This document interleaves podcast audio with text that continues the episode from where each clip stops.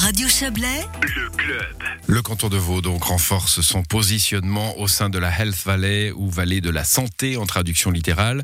Il abrite euh, désormais la première plateforme d'innovation collaborative dédiée aux soins et à la santé. H4, c'est son nom, a été lancé aujourd'hui par l'Institut La Source basé à Lausanne. On en parle euh, avec vous, Dominique Truchot-Cardo. Bonsoir. Oui, bonsoir. Vous êtes la responsable du CILAB, le laboratoire basé au sein de la, la Haute École de Santé qui va gérer cette plateforme H4. Alors, dites-nous tout de suite euh, ce, ce que c'est, ce H4.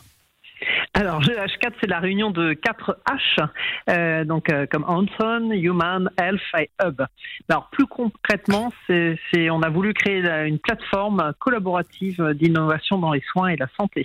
Voilà, plateforme collaborative dans les soins et la santé. Mais qu'est-ce que ça veut dire? Ça veut dire que je, je peux vous amener des idées, je peux vous amener un projet, je peux. euh, qu'est-ce que je peux faire pour vous? Alors, euh, et qu'est-ce que je peux faire pour vous? Oui, c'est ça euh, plutôt. voilà.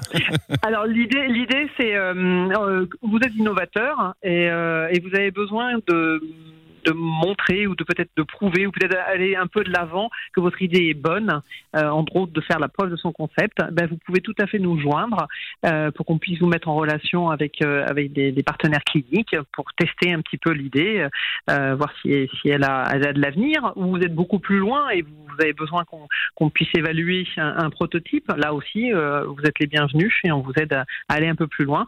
Mais à, à contrario, les soignants aussi sont les bienvenus parce que les soignants sont les porteurs des vraies problématiques. Donc eux, ils peuvent soumettre, à, voilà, je suis dans les soins et j'ai un vrai problème. J'aurais besoin de ça. Voilà. Ouais. Et là, et là, nous, dans ces cas-là, dans tout l'écosystème que l'on a qui, qui est autour de nous, euh, l'écosystème vaudois est plus large. Et ben, on cherche des gens qui ont la solution. Hum, Alors, le, monde de la santé est incroyablement vaste. hein. Évidemment, on entend parler des tests, des vaccins là, tous les jours. Je ne vais pas vous faire venir là-dessus. On n'est pas là-dessus. hein. On est plus sur du, mécanique, j'ai envie de dire. C'est quelque chose qui, qui aiderait euh, aux, soins réels, aux soins concrets? Alors, on est dans, on est dans le pratico-pratique. Alors, évidemment, euh, on va pas développer des molécules, mais par contre, on va peut-être réfléchir à comment ces molécules peuvent être injectées de manière, la manière la plus précise et la plus sécuritaire.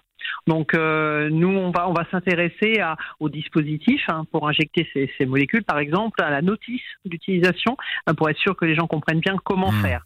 Voilà, Mais pas- pour les gens qui, qui, ont été faire un, un- un vaccin, pas celui du Covid en l'occurrence, ou une, ou une, piqûre quelconque. Je prends un, un exemple. hein. Euh, Il y, a, il y a ces seringues maintenant dont la- dont l'aiguille se, se rétracte euh, pour éviter les accidents.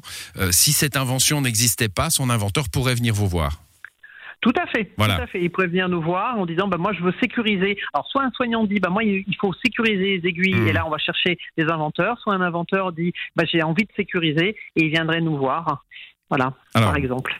donc les, les porteurs de projets vont venir, euh, vont venir à vous pour profiter de, de votre expertise. Euh, quelle est-elle, pardonnez-moi, cette expertise vous, vous allez justement, euh, à, à- une fois qu'un projet arrive chez vous, solliciter des, des gens du terrain, de la santé, des soins infirmiers?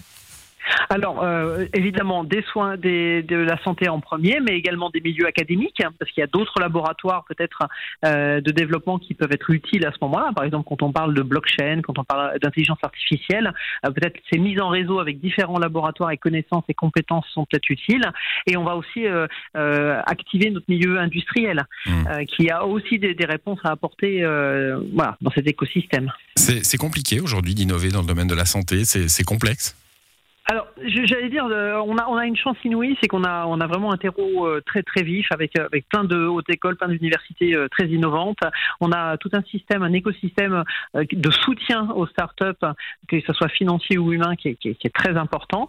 Euh, mais par contre, la santé, ça reste quand même quelque chose de, de difficile. Je dis toujours, moi, l'écosystème vaudois, c'est on fabrique les meilleures chaussures de marche. Malheureusement, quand vous avez le petit caillou dedans, ça reste Mhm. inconfortable. Et nous, le SILAB, c'est le principe, c'est d'enlever ces petits cailloux, justement en, en répondant euh, aux questionnements que personne d'autre ne peut répondre à l'heure actuelle.